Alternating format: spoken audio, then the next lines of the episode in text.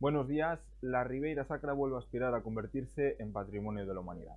En los últimos años sus atractivos lo han convertido en un destino turístico de primera fila. En una década, la capacidad hotelera prácticamente se duplicó. Nos lo cuenta Elizabeth Fernández. Ribeira Sacra reactiva su candidatura a Patrimonio Mundial de la UNESCO. En el marco de este objetivo se celebra un congreso internacional con expertos en el parador de Santo Estevo. Las cifras del boom turístico son espectaculares y es que en apenas 10 años la Ribeira Sacra Urensana ha sumado mil plazas más hoteleras a su oferta.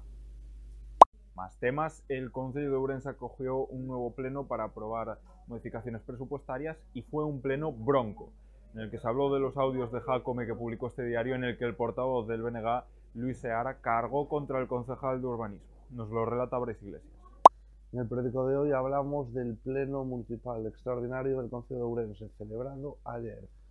El alcalde volvió a cargar contra el interventor municipal, visiblemente enfadado el regidor al ver como la mitad de las ocho modificaciones de crédito que llevó a pleno no salieron aprobadas. Además, el pleno fue muy tenso tras el enfrentamiento del nacionalista Luis Seara con el concejal de urbanismo Francisco Lorenzo, que llegó a desear que acabe en la cárcel de Pereiro Aguiar todos detalles hoy en la región.